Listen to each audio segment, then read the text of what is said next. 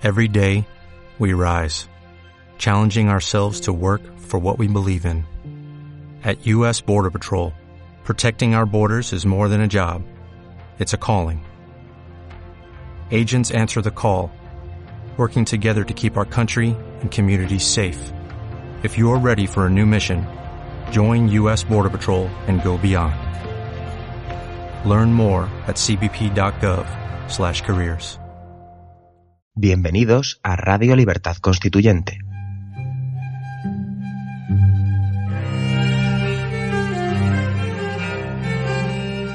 Están escuchando Sentido de la Revolución Francesa, un programa de la serie Nuestros Fundamentos. Presenta Adrián Peral Espina.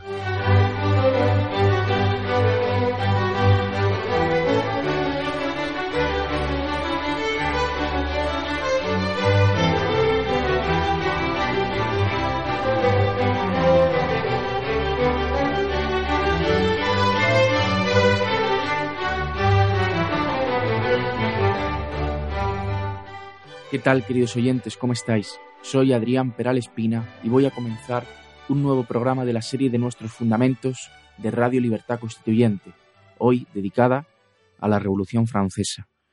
Quiero dedicar el programa de hoy a continuar la explicación de la gran mentira que la sociedad política, que la clase política francesa en, en, en el momento histórico que estamos estudiando, que es después de la huida de Luis XVI y su familia de las Tullerías eh, con la intención de salir de Francia, la mentira que la clase política le dijo al pueblo, al pueblo francés, ocultando la realidad o tratando de ocultar una realidad que era muy difícil de manipular. Y es que el rey había huido voluntariamente de París con la intención de buscar el apoyo de su cuñado Leopoldo, el emperador austriaco, para recobrar, salir de Francia, entrar de nuevo en el país con el apoyo, con la fuerza del ejército austriaco de su cuñado y recuperar el poder que en el último tiempo había perdido.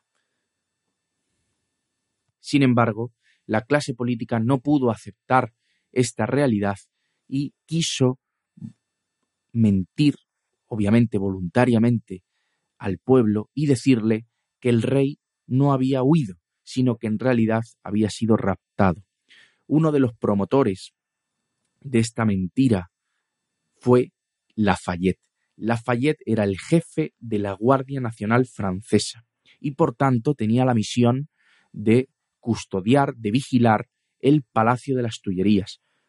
Era el responsable de la seguridad, de la seguridad de Francia como jefe de la Guardia Nacional y una de sus misiones era velar por el rey, para que no fuese, claro, era el responsable de su seguridad, pero también era el responsable de que ninguna maniobra fuese mm, realizada, llevada a cabo por parte de Luis XVI. Ya se había dicho mm, desde mm, antes de la huida de Luis XVI, ya se sabían, ya se habían escuchado, ya eh, circulaban muchos rumores acerca de la posibilidad de que Luis XVI se fugara de las Tullerías. Lo vimos, por ejemplo, con un artículo de Marat en el que mm, advertía a los franceses de que estuviesen alerta, de que tuvieran cuidado.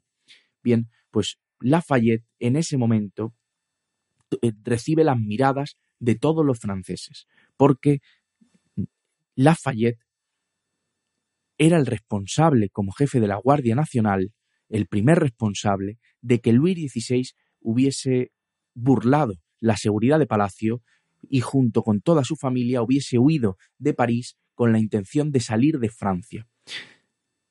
Sin embargo, Lafayette no dimitió, que es lo que entiendo yo debía haber hecho después de que, bien por falta de diligencia, como algunas, mm, algunas, algunas voces decían, por complicidad, Luis XVI había huido. Ya dije la semana pasada que yo no creía, no creo que Lafayette fuera cómplice, pero obviamente tenía una responsabilidad como jefe de la Guardia Nacional, una responsabilidad política que debía haber asumido al eh, dejar escapar a Luis XVI con la intención que además Luis XVI tenía. Bien, pues Lafayette por un lado, ante la huida de Luis XVI, esa misma mañana, cuando eh, el día 21 advirtieron que esa noche se había la noche, la madrugada del 21 de junio, había, se había fugado Luis XVI, Lafayette fue uno de los promotores de la mentira que después eh, se formalizó por parte de la Asamblea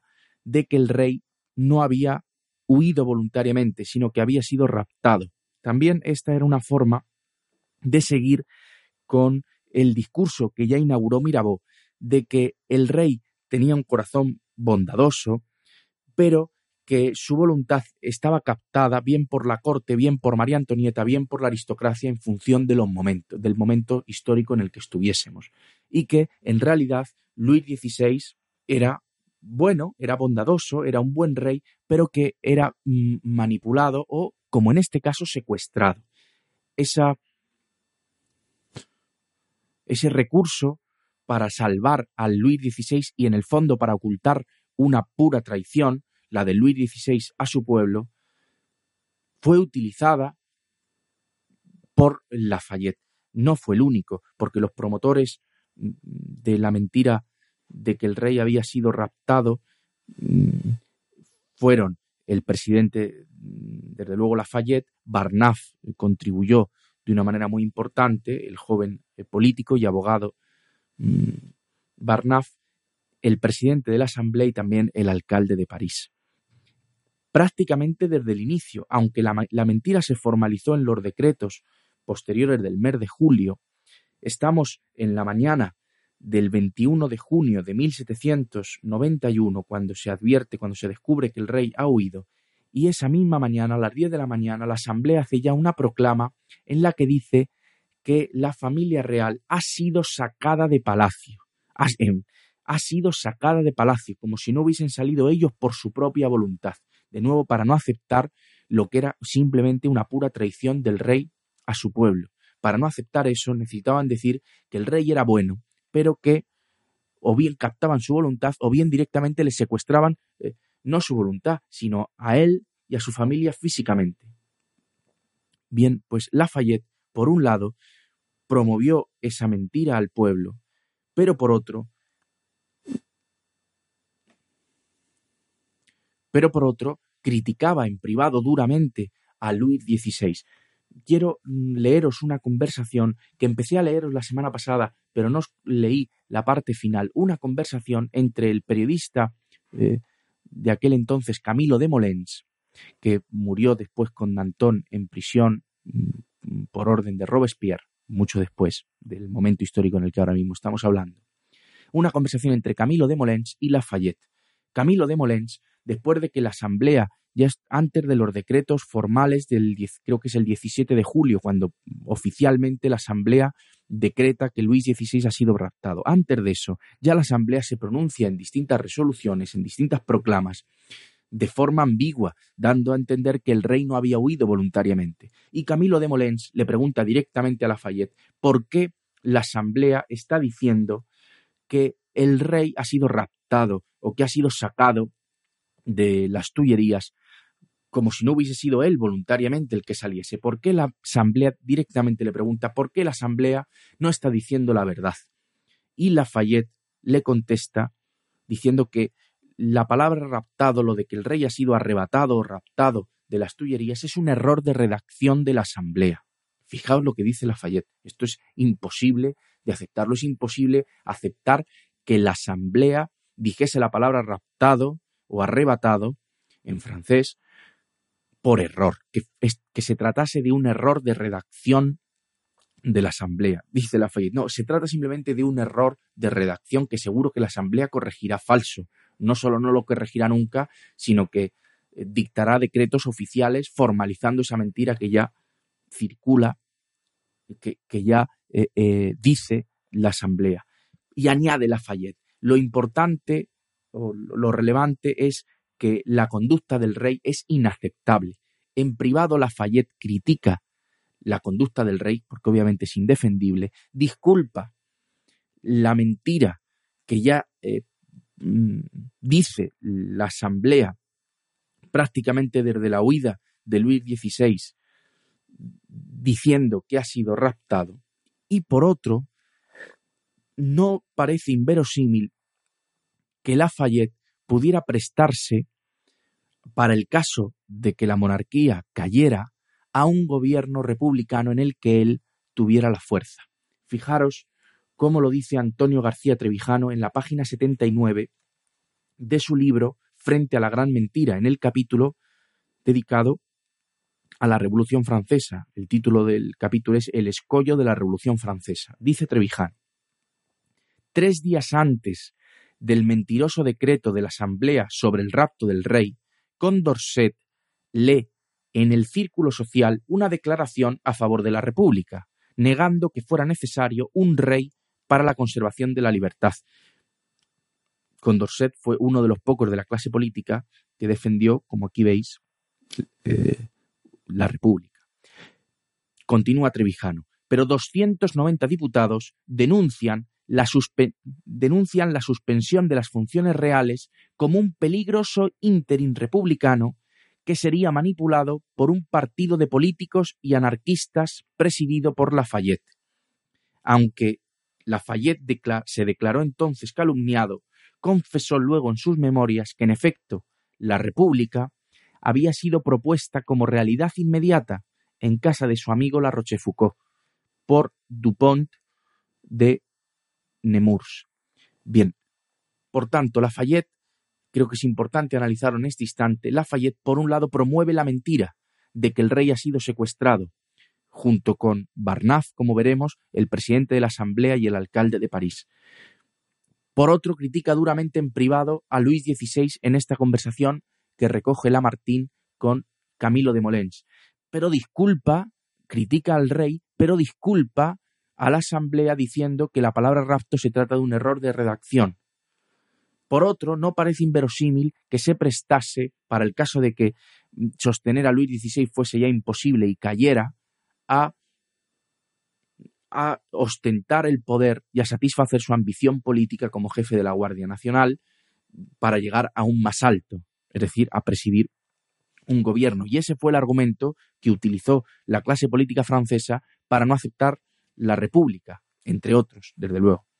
Y por otro, lo cierto es que Lafayette no solo fue promotor de la mentira, sino cuando esa mentira fue oficial por medio de un decreto, de los decretos mentirosos de la Asamblea del mes de julio, defendió la veracidad de esos decretos falsos incluso por la fuerza.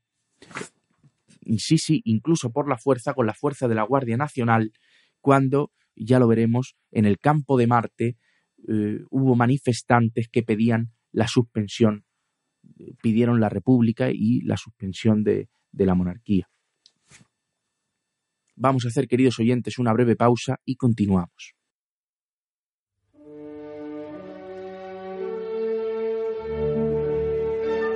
Estrenamos nueva web www.mcrc.es desde ella podrás acceder a todos nuestros contenidos, diario, radio, televisión, hoja de afiliación. Interactúa con nosotros con el nuevo botón Iniciativas para la Acción. Cuéntanos tu propuesta para ayudar al MCRC en sus objetivos.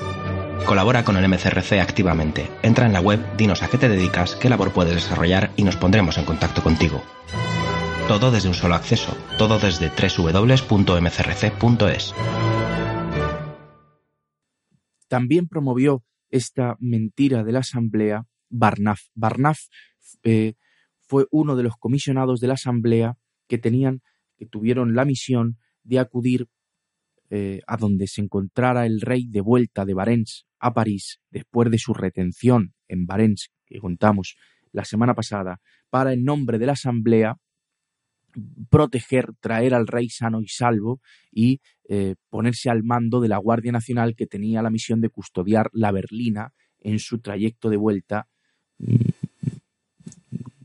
en su trayecto de vuelta a París. Y que eh, obviamente pues el Luis XVI eh, volvía preso mm, y a manos de la Guardia Nacional.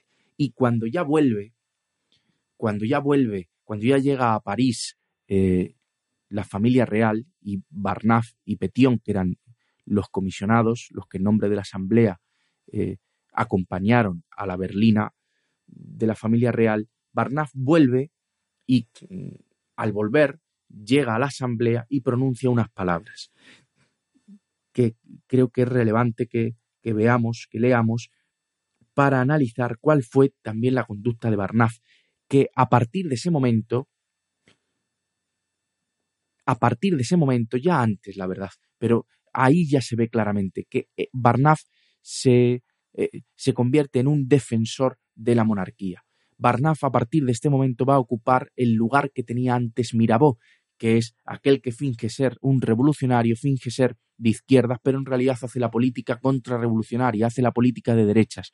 Barnaf estaba comprado por eh, la corte. Barnaf a partir de este momento se convierte en, el abogado del rey y Barnaf mm, promueve la mentira de que el rey ha sido secuestrado y aquí, nada más llegar después del largo viaje de vuelta, dice a la asamblea, hemos cumplido nuestra comisión en honor de la Francia y de la Asamblea.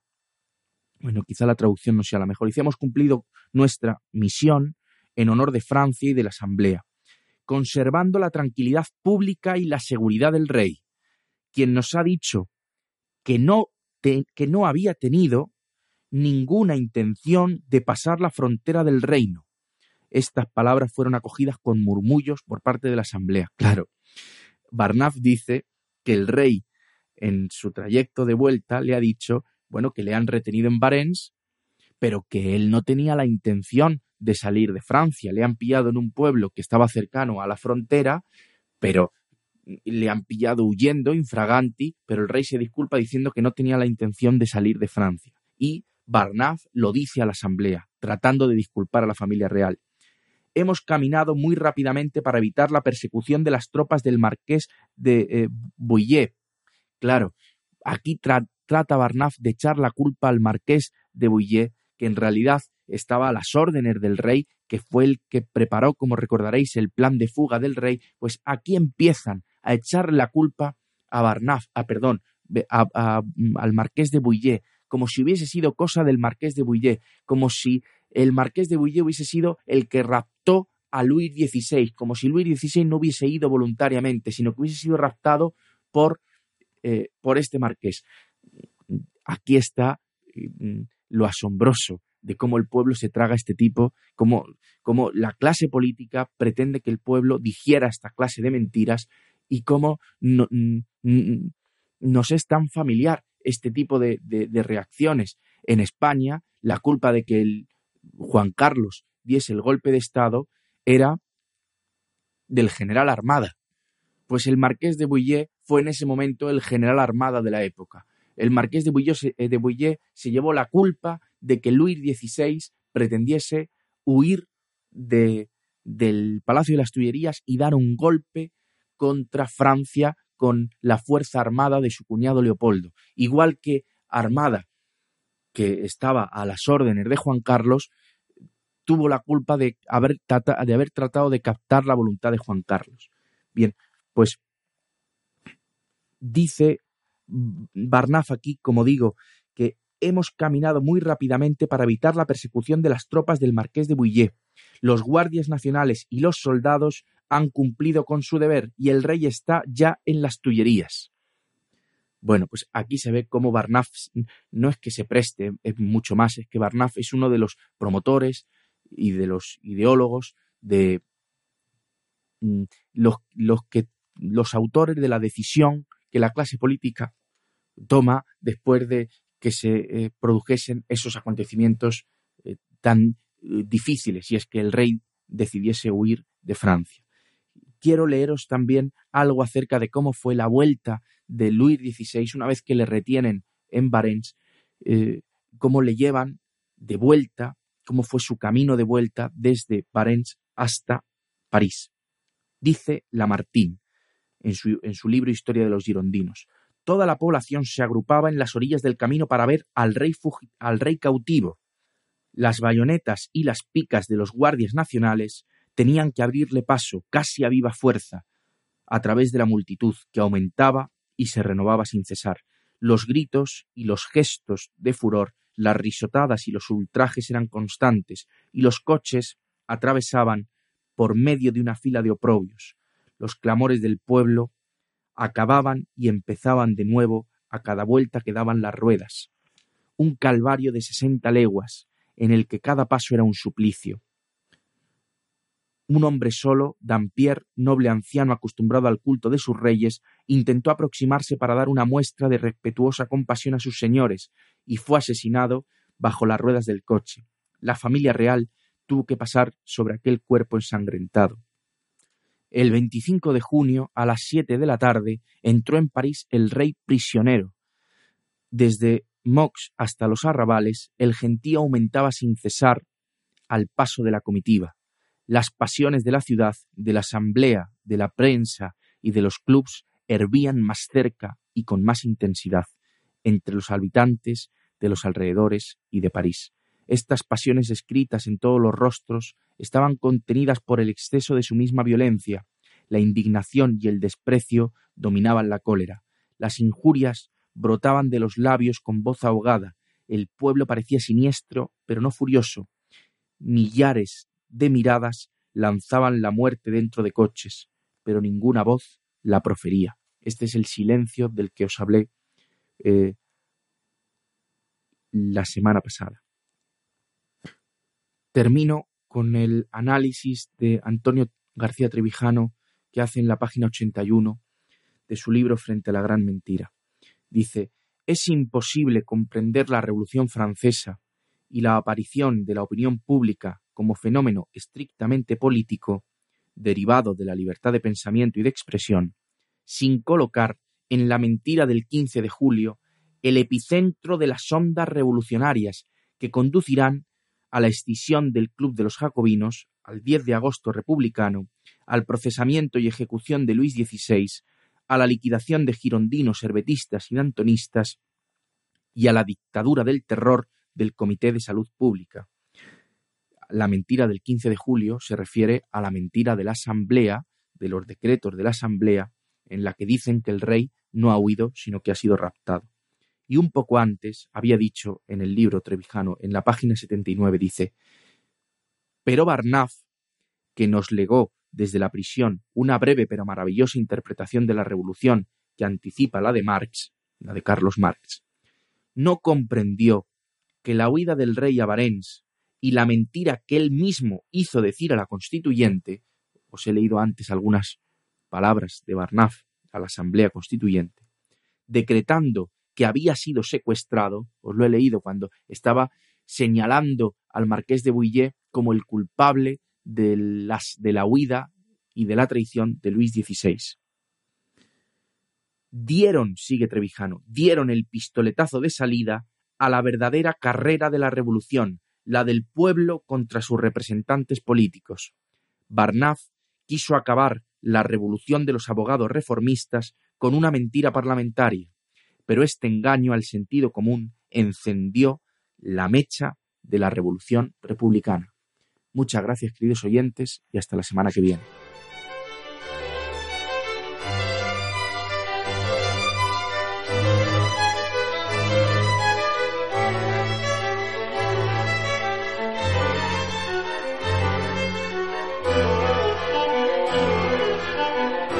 Gracias por haber escuchado nuestros fundamentos. No olviden visitar la parrilla de programación en la nueva página web del Movimiento de Ciudadanos hacia la República Constitucional, en la dirección www.mcrc.es. Radio Libertad Constituyente. La libertad viene en nuestra busca.